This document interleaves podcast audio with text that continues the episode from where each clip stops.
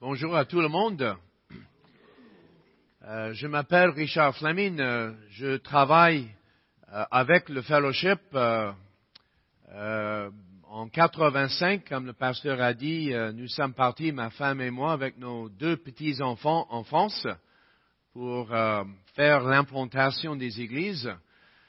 Malgré le fait que je sois né ici à Montréal, bon, j'ai appris le français en France.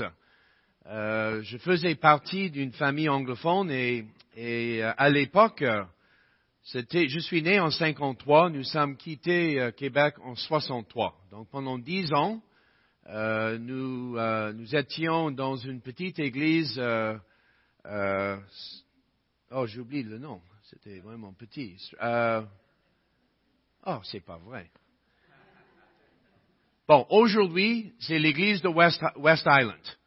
Euh, mais euh, voilà, donc nous sommes partis en, en 85, on a passé 15 ans en France, on a vu deux, deux églises euh, euh, juste dans la région parisienne, et en 2000, nous sommes euh, rentrés au Canada, et j'ai pris en tête la responsabilité de notre mission, la mission de, de notre fellowship. Et pendant sept ans, j'ai eu l'occasion avec ma femme de voyager dans les pays euh, là où nos missions travaillent. Et bon, je dirais peut-être une quinzaine, dix-sept pays, euh, largement résistants à l'Évangile. Donc euh, le Pakistan, euh, euh, le Japon, Kazakhstan, Turquie, Europe. Donc c'était vraiment une occasion pour, pour nous de voir le travail que Dieu fait, surtout dans les endroits euh, dits un peu difficiles pour démarrer des églises. Pour vous donner juste un exemple, Pakistan, nous sommes là depuis les années 60. Je ne sais pas combien de missionnaires on a envoyés là-bas. On travaille avec d'autres missions. Euh, parmi euh, une tribu, euh, Sindhi, euh, la tribu Sindhi, 18 millions de musulmans. À ma connaissance, depuis les années 60 jusqu'à aujourd'hui, nous avons peut-être quatre églises de maison. Euh, église de maison, c'est-à-dire euh, huit personnes dans chaque église, six personnes. Euh, c'est un travail long et difficile, mais nos missionnaires prient pour que euh, il y ait un mouvement d'églises. Et les missionnaires prient pour 35 000 églises. Et nos missionnaires pensent que nous sommes sur le point de voir quelque chose qui va démarrer très bientôt. Euh, merci. Qu'est-ce que je fais avec ça? Hein? Ah oui, ok. Merci. Euh, bon, je recommence. Euh, je m'appelle Richard. je, attendez, je, je suis un peu perdu. Voilà. Donc, on a fait, on a fait la France. Après, on a travaillé au sein de notre mission, mais on a eu toujours l'impression que le Seigneur nous poussait vers un autre champ missionnaire. Je, je n'aime pas ce, ce terme champ missionnaire parce que vous vivez dans un champ missionnaire. Euh, ce n'est pas comme avant, euh, on parlait de la mission ici et la mission là-bas. Aujourd'hui, c'est un peu confondu. Euh, et bon, sans entrer dans beaucoup de détails, en 2010, nous sommes partis pour le Congo. Euh, et on est là depuis euh, 2010, euh, plein temps pendant quatre ans. Et depuis l'année passée, deux fois chaque année, on fait un voyage euh, pour travailler avec les églises là-bas, pour aider ces églises à se lancer à la mission. Il y a beaucoup d'églises, beaucoup de chrétiens, mais ils ne savent pas, ces gens ne savent pas comment faire la mission, surtout, je dirais, la façon congolaise, avec les moyens congolais. Euh, ils n'ont pas beaucoup de moyens. Donc nous sommes là pour euh, euh, faire en sorte que et beaucoup de chrétiens se lèvent pour euh, atteindre les, les non atteints en Afrique. C'est mille peuples au nord de, de l'Afrique. Alors ce matin, on va parler de la mission, mais juste avant, je voudrais quand même dire un grand merci à l'Église pour hier soir.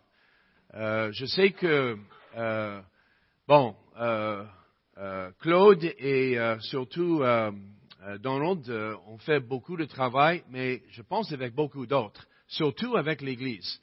Et je, peux dire c'était quand même une soirée impressionnante.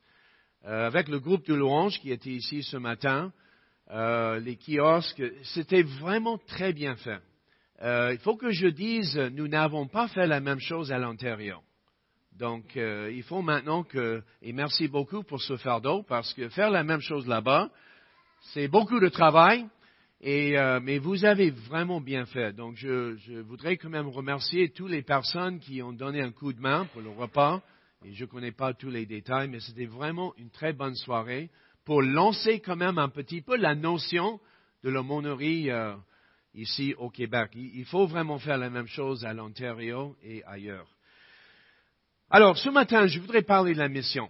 Et peut-être, euh, je ne sais pas, il y a quelqu'un ici qui a à cœur euh, l'idée de, d'annoncer l'Évangile dans un autre contexte, parmi un autre peuple.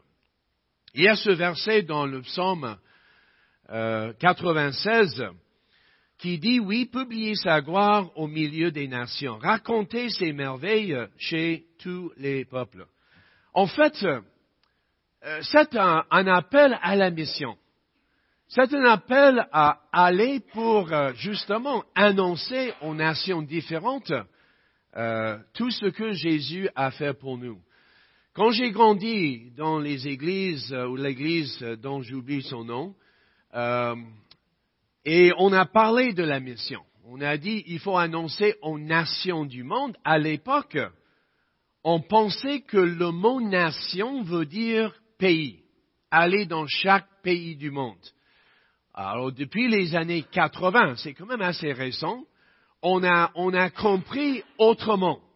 On a compris que ce terme nation veut parler des peuples différents, des peuples avec leur langue, leur culture. Alors le Congo, euh, quand vous parlez du Congo, il y a 450 euh, peuples différents, 250 langues différentes, quelque chose comme ça, très compliqué. alors, la tâche missionnaire, et là je cite maintenant Jésus, vous connaissez peut-être Matthieu 28, Allez, c'est Jésus qui dit, allez donc dans le monde entier. C'est quand même une tâche que Jésus nous a donnée. Il a donné à son Église la tâche d'aller dans le monde entier, faites des disciples, c'est le travail principal, faites des disciples parmi tous les peuples, toutes les nations, euh, tous les groupes ethniques. Et on va voir tout à l'heure, euh, il y a beaucoup euh, à faire pour vraiment accomplir euh, cette mission. Donc l'Évangile a toujours des frontières à conquérir. C'est une tâche euh, compliquée, euh, pas facile, mais le Seigneur est en train de faire beaucoup de choses. Notre objectif, selon Matthieu 28, faire en sorte que chaque peuple dans le monde ait l'Évangile, qu'il existe des églises évangéliques vraies, qui euh, ont euh, la capacité d'évangéliser leur propre peuple. C'est-à-dire, euh, un peuple atteint, ça veut dire qu'il y a assez d'églises parmi ce peuple pour évangéliser leur propre peuple. on va voir tout à l'heure le contraire, un peuple non atteint veut dire qu'il n'y a pas assez d'églises pour faire le travail d'évangélisation donc, il faut toujours des gens de l'extérieur, des missionnaires, venant pour euh, aider ces gens. Donc, notre objectif, c'est vraiment zéro peuple non atteint. Alors, pour pouvoir annoncer la bonne nouvelle, je pense qu'il y a au moins cinq euh, étapes. Je voudrais simplement proposer cinq étapes ce matin. Euh, il y en a peut-être d'autres, mais pour notre contexte, cinq étapes euh, à laquelle il faut penser pour pouvoir finalement annoncer l'évangile parmi un peuple ailleurs. Euh, avant de voir les, cinq, euh, je voudrais quand même se poser la, vous poser la question pourquoi s'impliquer à la mission? Il y a plusieurs motivations. Certaines sont bonnes, certaines sont moins bonnes. moi, je cite la trois, l'obéissance. Moi, j'ai grandi dans les églises comme celle-ci où, où les pasteurs et surtout les missionnaires ont vraiment parlé de la mission. Allez euh, dans le monde entier, faites des disciples de toutes les nations. Alors, euh, beaucoup de, pasteurs, de missionnaires ont mis l'accent sur l'obéissance. Et c'est vrai, l'obéissance est quand même important. Et euh, bon, j'ai répondu. Donc, je pense pour moi-même, l'obéissance faisait partie de, de, de, la motivation. Et c'est une bonne motivation, mais ce n'est pas la meilleure. La deuxième, la compassion. Il y a des gens qui partent en mission parce qu'ils ont un cœur pour les gens qui ne connaissent pas le Seigneur. Ils ont un cœur pour les gens qui vivent dans la misère. La compassion, c'est quand même une bonne motivation, mais ce n'est pas la meilleure. Troisième, et là, c'est une motivation euh, pas très bonne, la culpabilité. Et là, malheureusement, je pense que ça, fait partie également de mon expérience. Je me souviens très bien quand j'avais 14-15 ans, euh, les prédicateurs ou les missionnaires qui disaient parfois, si vous n'avez pas reçu un appel pour rester, il faut partir. Alors, vous avez 15 ans, vous êtes ouvert à, à Dieu. Oh là là, je ne pense pas que Dieu m'a dit il faut rester. Euh, c'est-à-dire, parfois, on peut pousser les gens à faire quelque chose, une bonne chose, mais la motivation, la culpabilité, c'est pas vraiment quelque chose euh, très bon. Alors, je pense que la première chose on va voir comme étape, c'est la motivation, je pense la meilleure, qui est vraiment euh, l'idée qu'on est saisi par la gloire de Dieu. C'est une motivation nouvelle. Euh, dans le sens, aujourd'hui, par rapport à la mission, nous parlons beaucoup de cette notion que c'est la gloire de Dieu qui nous pousse. L'idée de faire en sorte que, comme notre texte a dit, oui, publier sa gloire au milieu des nations, raconter ses merveilles chez tous les peuples. Vous savez, le mois d'août euh, de cette année, j'étais chez les Pygmées, au Congo. C'est peut-être euh, bon, je, dirais sur le plan euh, aventure euh, spirituelle, c'était quelque chose de vraiment remarquable. J'ai entendu parler des pygmées depuis mon enfance. Alors, ce n'étaient pas les pygmées toujours euh, euh, à la forêt, mais les pygmées qui vivent maintenant en dehors, dans les villes. Un gros problème entre les Congolais et les pygmées. Euh, c'est un peu comme la relation entre, disons, les Canadiens et les premières euh, les autochtones. On, a quand même parfois avec l'histoire, mais chez les Pygmies, c'est même pire. Mais on était là quand même pour euh, aider certaines Pygmies à penser à la mission, parce qu'il y a toujours les Pygmies qui vivent dans la forêt qui connaissent rien sur Dieu, c'est-à-dire le vrai Dieu. Et nous avons poussé euh, cette motivation euh, à ces pygmées chrétiens. Euh, parce que quand vous êtes saisi par la notion de la gloire de Dieu, pour vous-même déjà, là vous, voulez faire en sorte que les autres nations vivent dans cette connaissance et voient également la grandeur de Dieu. C'est une motivation, je pense, c'est la meilleure. Mieux que l'obéissance, même si l'obéissance est très bonne et mieux que la compassion, même si la compassion est très bonne. Donc, on est saisi par euh, la gloire de Dieu. Nous lisons dans euh, 2.14, car la terre sera remplie de la glorieuse connaissance de l'Éternel, comme les eaux recouvrent le fond des mers. C'est la mission de Dieu. On va arriver un jour où cette gloire euh, existe partout. Et Dieu nous invite à faire partie de sa mission pour réaliser cette chose incroyable. Il va faire cette mission à travers vous et à travers moi, à travers ses enfants. Donc, euh, il est quand même important d'être vraiment euh, pris par la gloire de Dieu. Cette citation de John euh, Piper, le but suprême de l'Église n'est pas la mission c'est l'adoration. Si la mission existe, c'est parce que l'adoration n'existe pas. Si on était dans une petite euh, étude, je vous demanderais qu'est-ce qu'il voudrait dire par cette citation? Bon, je ne vous pose pas la question, je vais vous donner la réponse. Euh, la mission existe parce qu'il existe toujours des nations, des peuples, des tribus qui ne savent pas comment adorer Dieu correctement. Ils vivent dans la peur. Vous savez, je, combien d'Africains sont là ce matin? Bon, il, faut faire ça parce que, parce que, je vais dire quelque chose, je ne sais pas, je ne veux pas que vous me dites que ce n'est pas vrai. Euh, vous pouvez me dire après. Non, je dirais ceci. Nous les Canadiens, je vais parler des Canadiens, quand nous partageons l'Évangile, pour nous, le langage, l'orientation culturelle, pour nous, les gens de l'Ouest, c'est la culpabilité et l'innocence. Vous êtes pêcheur, et si vous partagez l'Évangile avec quelqu'un dans la rue, au travail, quelqu'un, un Canadien, euh, vous allez mettre l'accent sur l'idée que euh, vous vivez sous le jugement de Dieu. Jésus-Christ est mort pour vous pour enlever le péché et, euh, vous donner l'accès à Dieu au ciel et vous connaissez. Ça, c'est le langage de nous, disons les Canadiens de l'Ouest. Mais ce n'est pas l'orientation culturelle d'un musulman ou un chinois. Leur orientation culturelle, c'est l'honneur et la honte.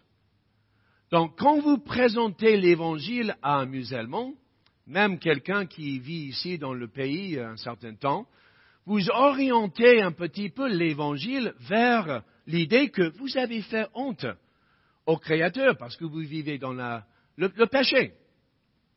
Alors, euh, les Africains ont un troisième langage ce n'est pas vraiment. La honte, c'est quand même l'honneur, ça joue, ça fait important, mais il y a un troisième langage. C'est la peur, la peur des esprits.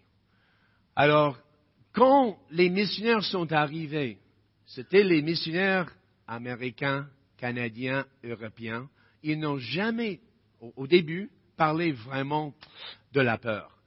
Et le problème, c'est que beaucoup d'Africains ont, dit oui à Jésus, mais le problème des esprits restait toujours là. Et là, vous avez ce mélange avec l'Évangile et, leur tradition religieuse. Et euh, c'est quand même euh, euh, un problème qui existe. Mais ce que je voudrais dire tout simplement, c'est qu'il y a aujourd'hui les tribus sans connaître cet Dieu si glorieux. Alors, la mission, c'est de faire en sorte que chaque tribu, chaque peuple, chaque nation euh, connaissent ce Dieu euh, et la gloire euh, de, ce Dieu. Donc la mission existe et le temps qu'il faut pour que chaque tribu ait cette connaissance de Dieu. C'est-à-dire, c'est quand même le travail que nous allons faire jusqu'à ce que Jésus revienne. John Piper a dit, deuxièmement, l'adoration est le carburant et l'objectif de la mission. On peut dire la motivation. Une théologie centrée sur Dieu doit être une théologie missionnaire. Si vous dites que vous aimez la gloire de Dieu, le test de votre authenticité est si vous aimez la diffusion de cette gloire parmi tous les peuples du monde. Euh, la, la notion de la gloire de Dieu doit être partagée avec les gens qui n'ont pas cette connaissance les gens ici et les gens là-bas. Ça, c'est notre, notre tâche. Parce que pour l'adorer et de partager cette passion pour la suprématie parmi les nations. Donc nous avons notre verset, oui, publier sa gloire au milieu des nations, raconter ses merveilles chez tous les peuples. Donc ça c'est la première étape. La deuxième étape, si quelqu'un veut être missionnaire, je pense la deuxième chose que la personne euh, comprend la mission de Dieu. La personne a bien compris la tâche à accomplir. Et euh, moi, je dirais tout simplement que j'ai peur dans notre jour que nos églises, et je parle de nos églises de fellowship, parfois se perdent un petit peu par rapport à la mission. J'ai l'impression qu'on a des églises qui font beaucoup d'activités par rapport à la mission, c'est déjà très bien, mais on choisit certaines activités parce qu'elles sont moins chères ou c'est plus facile, c'est moins risqué. C'est-à-dire, j'ai l'impression parfois que l'Église ne base pas leurs activités missionnaires sur la mission à accomplir. Mais les églises parfois cherchent des activités euh, euh, moins risquées, plus simples. Euh, et je pense que il faut vraiment comprendre quelle est notre mission. Nous avons un travail précis à faire apporter l'évangile à chaque nation du monde. Quelles sont les nations qui n'ont pas jusqu'à maintenant reçu l'évangile? Je pense que ça fait partie de notre mission. Sur les 450 000 missionnaires à plein temps, les gens comme moi, ma femme, euh, j'oublie le, chiffre exact aujourd'hui, mais 450 000 missionnaires à plein temps, vous savez le nombre de missionnaires, le pourcentage des missionnaires qui travaillent avec les gens qui n'ont jamais entendu parler de Jésus, c'est moins de 5%. 95% de l'armée missionnaire dont je fais partie travaille chez les chrétiens, chez les gens qui ont déjà l'évangile. Pourquoi? Parce que c'est dangereux là-bas. Moi, je préfère être au Congo parce que, même si le Congo parfois, mais euh, donc parfois, on oublie que nous avons une tâche euh, à accomplir. Donc, euh, deuxièmement, la mise en question de la priorité de la mission. Il y a des églises aujourd'hui qui disent, oui, la mission est importante, mais vous savez, nous avons beaucoup de gens autour de nous qui ne connaissent pas le Seigneur. Ce n'est pas la peine vraiment d'aller très loin parce qu'on a tout un travail à faire autour de l'Église. Et c'est vrai. Et certains disent que mon voisin est aussi perdu que ce pygmée au milieu de la forêt au Congo. Et c'est vrai. Mais la différence quand même, c'est que votre voisin, la personne avec qui vous, travaillez, euh, les gens et, euh, à Walmart, euh, c'est-à-dire dans cette région, ont au moins la possibilité d'entendre l'Évangile parce qu'ils vivent quand même près de, vous, près d'autres chrétiens. Il y a la radio chrétienne, il y a des livres. Les pygmies au milieu fort n'ont rien. Donc, il me semble quelque part, on est obligé de voir qu'il y a quand même une priorité. Euh, il y a quand même une priorité. Quelqu'un a dit que la priorité pour la mission ne repose pas sur le degré de perdition. On est tous perdus sans Jésus-Christ, mais sur le degré d'accès ou d'occasion à l'Évangile. Donc il me semble que euh, faut mesurer quelles sont les nations qui n'ont rien reçu jusqu'à aujourd'hui. Peut-être il faut penser au moins à elles. Bon, si le Seigneur vous dirige ailleurs, ça va. Mais je pense qu'il y a trop d'églises qui ne pensent même pas à cette tâche euh, si importante. Jésus nous a laissé une tâche précise, c'est-à-dire aller dans le monde entier, faites des disciples parmi tous les, peuples. Donc, juste un petit mot sur les peuples euh, non atteints et ce qu'on appelle les peuples euh, non engagés. Comme je disais tout à l'heure, un peuple non atteint n'a pas suffisamment de disciples du Christ et de ressources pour évangéliser leur propre euh, peuple. Les non atteints ici, non atteints dans le sens euh, jusqu'à là, l'évangile n'a pas pénétré dans leur cœur, mais ils sont atteints dans le sens, ils vivent dans un contexte plus ou moins euh, la possibilité d'entendre l'évangile. Mais les non atteints, euh, ça n'existe pas. Les non engagés, ça veut dire les peuples non atteints, il n'y a personne qui travaille chez eux. Il y a des peuples, des milliers et des milliers et des milliers sans personne qui est là pour témoigner de Jésus-Christ. Alors, on va voir juste rapidement euh, sur l'écran. Euh, bon, je, je, prends juste quelques minutes. Alors, c'est une façon de comprendre un petit peu le travail. Alors, vous voyez le truc noir là, on parle ici de, des gens dans le monde qui ont quand même une certaine connaissance spirituelle. Je parle là de connaissance de Dieu, de Jésus-Christ. Donc les pays qui ont une histoire euh, euh, chrétienne. Ici, en bas, c'est-à-dire cette partie-là, ce sont des nations du monde qui ont moins de connaissances. Très peu de connaissances sur euh, Jésus-Christ, euh, l'Évangile n'est pas encore arrivé. Et de ce côté de cette ligne-là, on parle des gens, des, des, peuples qui sont quand même un peu ouverts à l'Évangile. Et de l'autre côté, on parle des gens un peu fermés à l'Évangile. Alors voilà dans quelques phrases la situation du monde. Alors, ces gens-là, et j'ai mis Afrique comme un exemple, sont abondamment atteints. Là, on parle de plus de 10% évangéliques. Quel est le pourcentage du Canada? Juste pour vous aider un petit peu. Bon, en fait, euh, de 2010, c'était 7,7. Le Québec, vous connaissez le Québec, c'est 0,8. 0,8. Donc, euh, très bas. Mais en gros, à peu près 7,7. Donc, ça veut dire que nous ne faisons pas partie de, de cette catégorie-là. Alors, je suis au Congo depuis 2010. J'ai jamais vu autant d'églises dans ma vie. Donc, chaque coin de, parfois, je, je, prêche dans une église souvent. Il faut crier plus fort que les, les, les quatre autres prédicateurs euh, et la musique plus forte que les quatre autres églises. C'est incroyable le nombre d'églises. Et on danse. Oh là là, on danse, on danse, on danse. Et quand je danse, les gens appelle des médecins. Ils pensent que j'ai quelque chose qui. Alors, voilà le deuxième groupe. Et là, c'est le Canada, partiellement atteint. Bon, les chiffres sont là, mais le Canada est là. Troisième, c'est atteint au minimum. Je donne Liban comme exemple.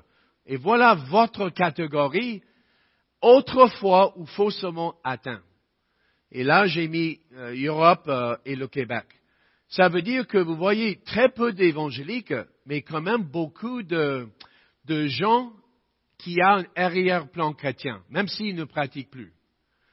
Euh, et là, nous arrivons ici, euh, les non-atteints, moins de 2% et très peu de présence euh, chrétienne. ce groupe-là représente 40% de la population mondiale. Donc, pas, très loin de 2 milliards, de 2 milliards 5, 500 millions. C'est quelque chose comme ça. Donc, un grand nombre de personnes. Alors, ce qu'on constate aujourd'hui, c'est que annoncer l'évangile parmi les gens qui ont quand même un arrière-plan est quand même difficile. C'est un peu l'idée de, de, présenter le mariage à quelqu'un qui a déjà vécu le mariage. Malheureusement, ça s'est mal terminé. Le divorce, c'était vraiment une histoire horrible. Vous parlez avec cette personne, le mariage, peut-être, ah, c'est fini pour moi, merci. Mais vous parlez avec quelqu'un qui n'a jamais été marié, bon, peut-être euh, il est plus ouverte. Alors, certains pensent que c'est un peu ce qui se passe ici. C'est que aujourd'hui, vous vivez dans un champ missionnaire parmi la plus difficile du monde. C'est difficile à comprendre. On pense que c'est toujours les musulmans ailleurs. Aujourd'hui, les milliers et des milliers et des milliers de musulmans qui viennent au Christ. C'est incroyable de voir ce qui se passe. C'est une guerre, c'est sûr. Mais ici, dans notre contexte, euh, le travail est long et difficile. Euh, donc, euh, vous faites partie quand même d'un milieu euh, qui représente peut-être un des, champs missionnaires euh, le plus difficile au monde. Et c'est vrai que pour d'autres pays de l'Ouest. Donc, euh, nous parlons de, je ne sais pas si on a déjà mis sur l'écran, les peuples du monde, 16 475, dont aujourd'hui à peu près 6 600 restent toujours non atteints. et on a également ça représente, voilà, 40%, euh, donc beaucoup de gens. Euh, Oswald Smith a dit que nous parlons de la seconde venue, la moitié du monde n'a jamais entendu parler de la première. Euh, donc nous avons une tâche à accomplir, euh, euh, faire de toutes les nations les disciples. Alors, la question, et j'aime beaucoup aujourd'hui, il y a quand même des, des, choses qui se passent dans notre monde. Il y a un mouvement nouveau par rapport à la mission. Il y a des, des gens qui se trouvent, Ying Kai, je, je, donne cet exemple, Ying Kai et sa femme Grace. Ying Kai, je pense qu'il est euh, double nationalité, américain et chinois. La même chose pour Grace. Euh, Ying Kai euh, démarrait une église chaque année euh, à Hong Kong pendant un certain nombre d'années. Taïwan, je pense également. Donc, une église chaque année. J'ai fait deux avec ma femme, euh, 15 ans en France. Donc, il a fait une église chaque année à Hong Kong, c'est très bien. En 85, le Seigneur a appelé ce couple en Chine. Euh, donc, le couple s'est trouvé devant ce qu'on appelle un peuple non atteint de 20 millions de personnes. Alors, Yin Kai, euh, il n'a pas posé la question, qu'est-ce que je peux faire? C'est déjà une bonne question. Mais il a vu quand même 20 millions de personnes. Une église chaque année, c'est déjà bien, mais ça ne suffit pas. Donc la question n'était pas qu'est-ce que je peux faire, mais qu'est-ce que cela prendra?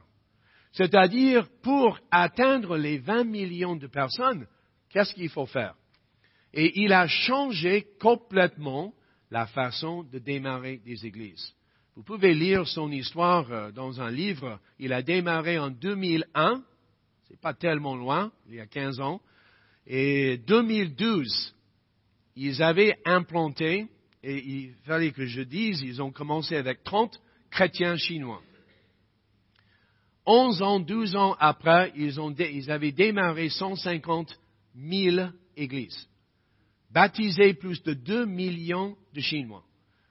Euh, et nous sommes en train de lire les histoires euh, dans les régions du monde euh, islamique où on voit la, la, peut-être pas la même grandeur, mais quand même des milliers d'églises qui démarrent. Dieu est en train de faire quelque chose. Mais ces missionnaires ont changé leur approche ils ne font plus comme avant, parce que la, vision est trop grande euh, de, rester sur une méthodologie, euh, une église ou deux ou trois. Euh, donc je pense ces gens ont été saisis par la grandeur de la mission. C'est quand même important.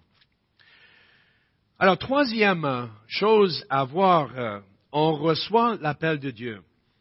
Euh, on a parlé tout à l'heure de la motivation missionnaire, mais l'appel de Dieu, c'est quand même euh, cette conviction que Dieu euh, vous dirige vers la mission. Je disais ce matin au premier culte que j'avais un gros problème avec l'appel, dans deux sens. le mariage et, c'est-à-dire avec ma femme, le mariage et la mission. J'ai grandi dans les églises, bon, ici au Québec et après à l'Ontario où on disait des choses comme, euh, d'abord par rapport au mariage, parce que les deux sont quand même la même chose. J'ai, quand j'avais 13 ans, 14, 15 ans, euh, souvent les gens disaient euh, au groupe de jeunes, vous savez, Richard ou les autres, Dieu a une femme pour toi. Il a choisi quelqu'un pour toi. OK, c'est bien. Mais le, le problème, c'est qu'il y a 3 milliards de femmes dans le monde. Comment savoir que celle qui est en face est la bonne? Moi, j'attendais que Dieu clarifie, confirme qu'elle est la bonne. Il n'a jamais dit. Ça posait un vrai problème. Parce que il y a une femme, comment savoir? Je, n'aime pas ce type d'enseignement. Je, suis sûr que Dieu euh, nous aide, mais euh, j'ai bien compris que le mariage, c'est un engagement. Il faut quand même euh, s'engager à vie, vivre avec la personne. et bon, finalement, j'ai pu surmonter ce problème. La mission, c'était la même chose. J'ai grandi dans les églises où les missionnaires parfois parlaient de, de l'appel de Dieu. Les témoignages, ah, un jour, j'ai pris un week-end, je marchais auprès du lac, et j'ai vu le soleil qui se couchait et le Seigneur m'a dit, va en Inde. Quand vous avez 14 ans et vous écoutez ça, wow! Donc, la passion pour la mission était là, je grandissais, mais ah, j'attendais l'appel. Va en Inde, va quelque part. Quand vous allez à l'aéroport, il faut une destination précise. Et vous ne pouvez pas aller nulle part. Il faut une destination. Dieu n'a jamais, jusqu'à aujourd'hui, n'a jamais euh, fait clairement ce type d'appel. Il fallait que je cherche la volonté de Dieu. Et je ne peux pas prendre beaucoup de temps pour dire comment j'ai fait, mais tout ce que je voudrais dire, si vous pensez que le Seigneur euh, vous dirige vers la mission, il faut être sûr, parce que c'est quand même un engagement important. Et le Seigneur nous parle des façons différentes. Euh, l'appel est quand même euh, extrêmement important. Le livre de John MacArthur m'a beaucoup aidé. il a fait un petit livre de, de 60-80 pages, quelque chose comme ça. Trouver la volonté de Dieu. Qu'est-ce qu'il a dit dans, euh, dans ce livre? Euh, Il a dit tout simplement, le Nouveau Testament nous donne un certain nombre de choses. Je pense qu'il y avait six choses où le, le texte dit clairement, voici ma volonté pour toi, plus ou moins. Et John MacArthur a dit, vous faites la volonté de Dieu, il va vous diriger. Sans peut-être pour dire clairement, parce que parfois il dit clairement aux gens. Ce n'était pas mon cas. Il est important parce que euh, la mission est quand même difficile. John Moffat était missionnaire en Afrique du Sud, un grand, euh, un grand missionnaire. Il venait de, l'Écosse et un dimanche, il était dans son pays, il prêchait dans un culte. et là, il a cité ceci. J'ai parfois vu, il a dit, dans le soleil de matin, la fumée d'un millier de villages où aucun missionnaire n'a jamais été. Euh, il était pris par le fardeau de la tâche missionnaire. Et il partageait son cœur en disant, j'ai vu des milliers, des milliers de, de villages sans aucun témoignage de Jésus-Christ. Et le Seigneur travaille. Il y avait un jeune dans cette église qui écoutait son message et le Seigneur a touché son cœur.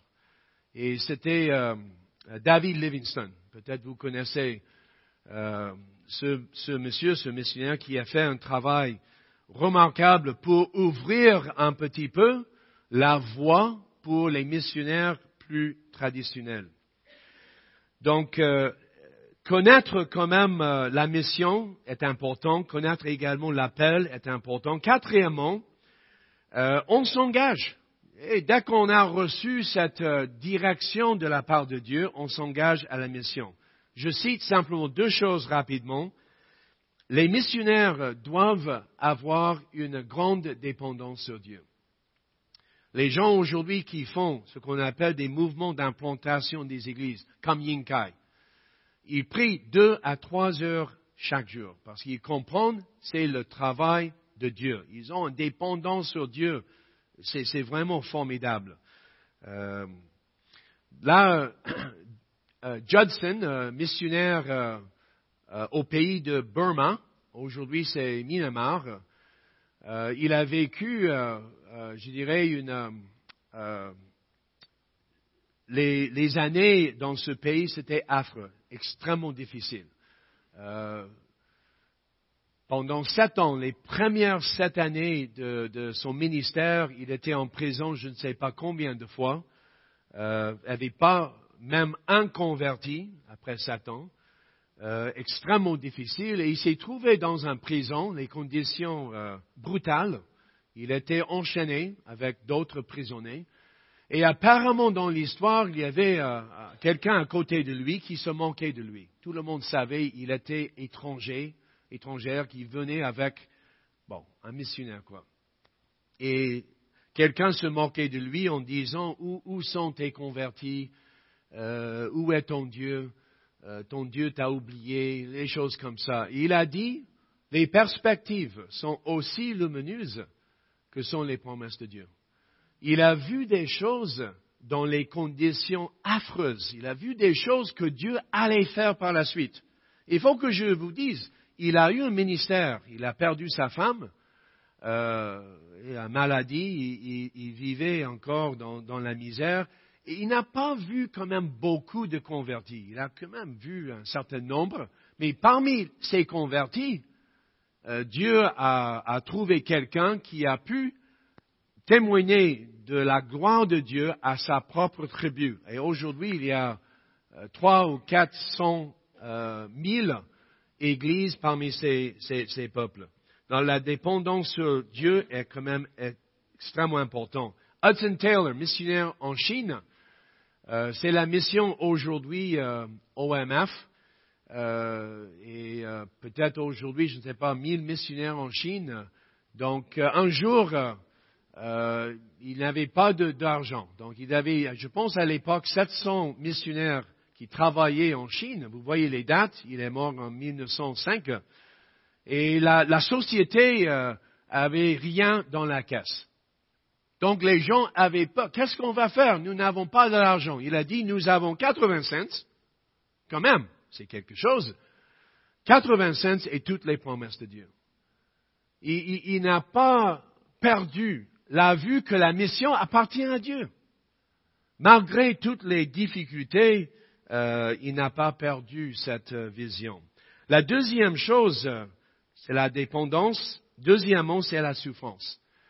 Euh, il faut dire quand même que la mission, c'est pas, c'est pas évident. Vous savez, en Afrique, je travaille maintenant dans un milieu où il y avait des missionnaires canadiens, américains, euh, européens qui sont venus. Les premiers missionnaires anglais sont arrivés au Congo en 1878. C'était les premiers missionnaires à à démarrer un petit travail. Parce que toutes les autres qui ont tenté euh, sont morts, et après très peu de temps. Alors ces missionnaires euh, ont commencé un petit travail, ils ont donné une station missionnaire aux Américains. C'est la mission de Judson, euh, American Baptist. Et les Américains ont envoyé beaucoup de missionnaires pendant beaucoup d'années.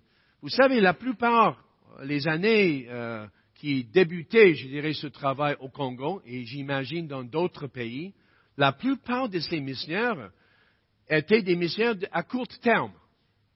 Parce qu'au bout de deux ans, ils sont morts.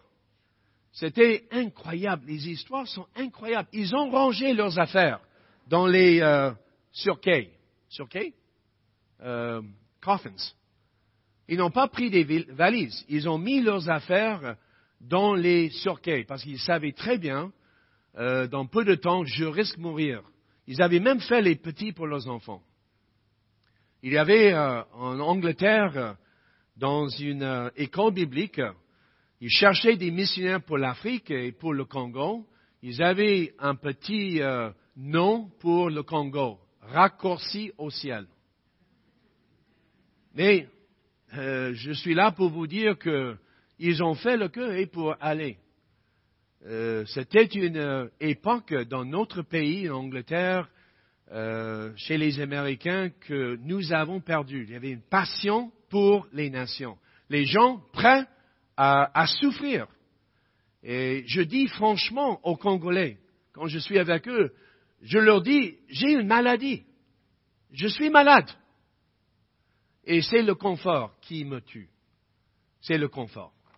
Et franchement, euh, moi je suis honnête et nous, nous sommes tentés par, euh, par tout ça. Et je lutte contre ça. Mais heureusement, heureusement, malheureusement, je ne sais pas, mais les Congolais vivent une autre expérience, euh, la souffrance. Et de, chaque jour, ils n'ont pas de quoi à manger, c'est incroyable.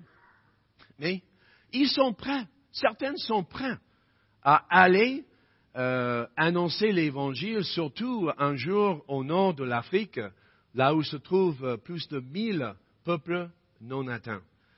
Donc la notion de la souffrance est quand même extrêmement importante. Jim Elliot, peut-être vous connaissez l'histoire de Jim Elliot et les quatre d'autres hommes tués en 56 euh, en l'Amérique du Sud. Il y a un film, hein, vous pouvez acheter le film à CLC au bout de, la lance. Euh, très bon film qui raconte leur histoire. Il est mort à 29 ans. Euh, en essayant quand même avec ses quatre amis Ils ont tous été mariés, je pense peut-être sauf un.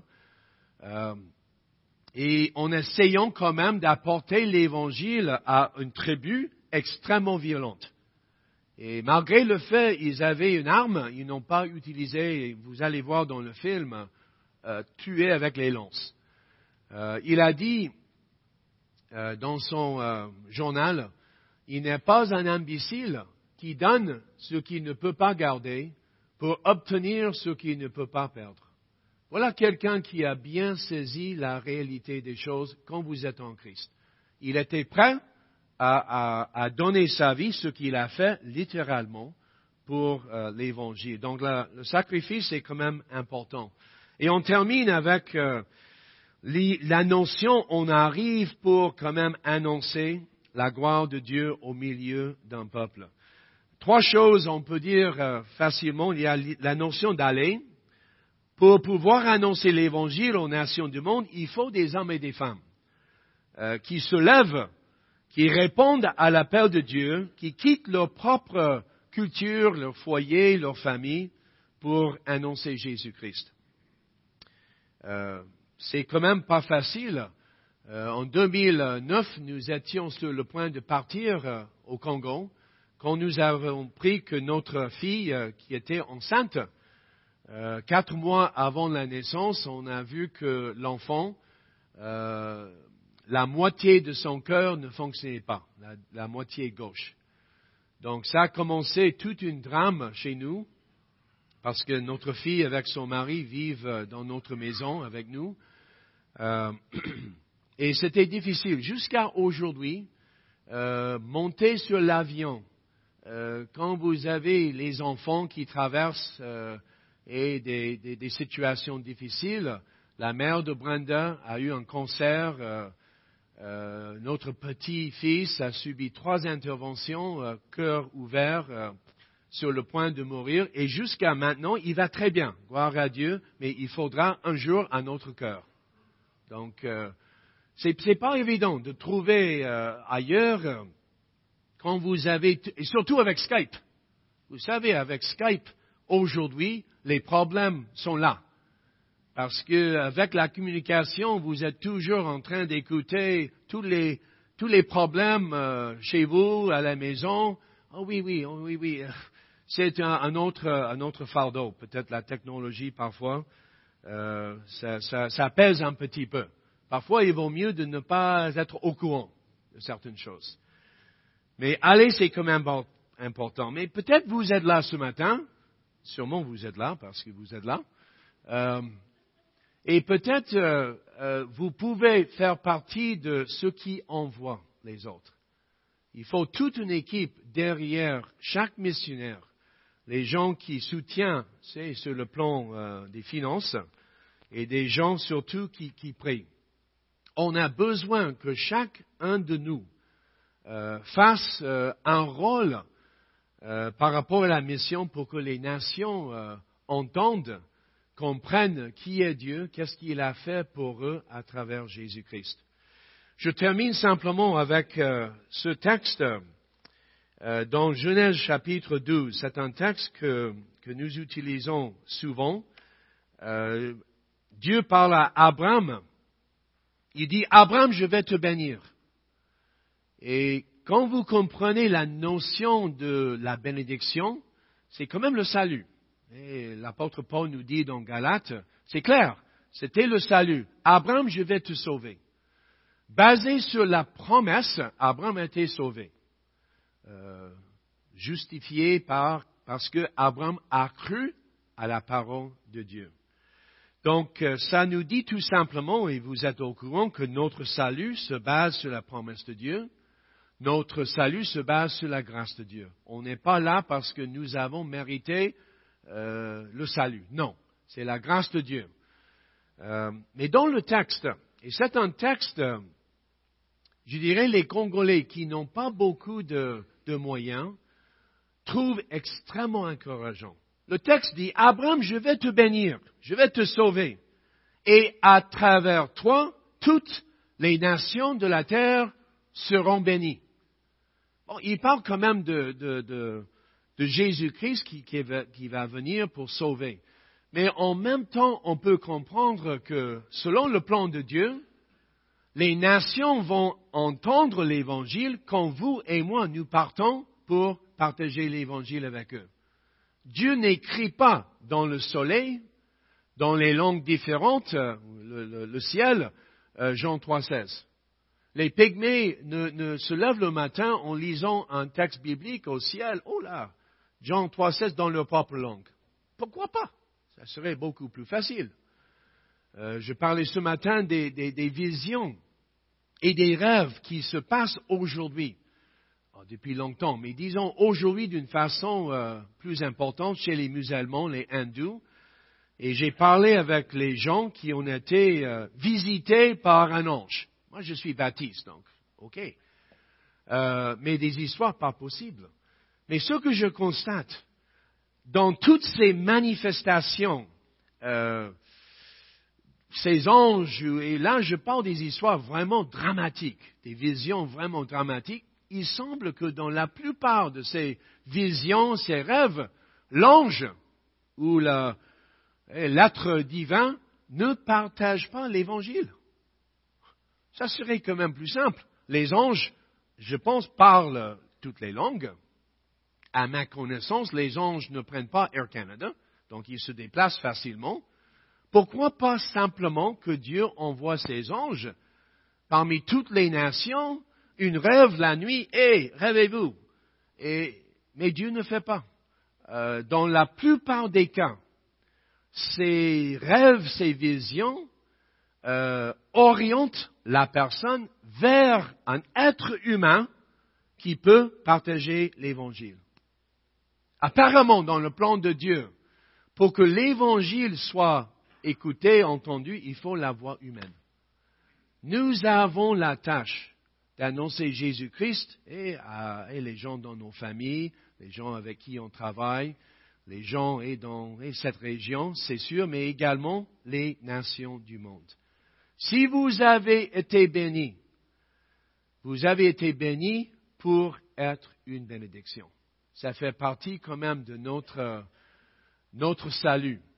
Et euh, que le Seigneur nous aide tous à ne pas oublier euh, les milliards, 2 milliards, 6 je ne sais pas, de, gens dans le monde qui jusqu'à aujourd'hui euh, ne connaissent quasiment rien qui est ce Dieu qui a fait cette création et ne connaissent pas le Dieu d'amour qui a envoyé son Fils Jésus-Christ pour justement euh, régler leurs problèmes du péché. Nous avons une tâche à faire. Quel est votre rôle dans la mission? Il faut toutes les gens, avec tous les dons, euh, qui travaillent ensemble pour euh, accomplir cette tâche si importante. Prions ensemble. Seigneur, encore une fois, nous sommes reconnaissants pour tout ce que tu as déjà accompli dans nos vies. je sais qu'il y a beaucoup de témoignages ici, des histoires différentes comment tu as parlé avec euh, ces gens. Euh, nous avons euh, chacun une histoire. Comment tu nous as fait comprendre ton amour et tout ce que tu as fait pour nous en Jésus-Christ. Merci Seigneur parce que nous faisons partie des gens qui ont été bénis. Et nous rendre grâce Seigneur pour la grâce que tu nous as, as montrée. Et Seigneur, que nous soyons vraiment une bénédiction aux autres. Et je prie pour cette Église, Seigneur, que même cette semaine, quand euh, tes enfants se déplacent, que leurs paroles et leurs actions soient une bénédiction pour les autres. Euh, donne à chacun le discernement et la sagesse de savoir comment euh, apporter cette présence du Christ aux autres et peut-être si la porte est là, dire un mot. Euh, qui est bien placé. Et que cette bénédiction, Seigneur, te rendre gloire ici, dans cette région du monde.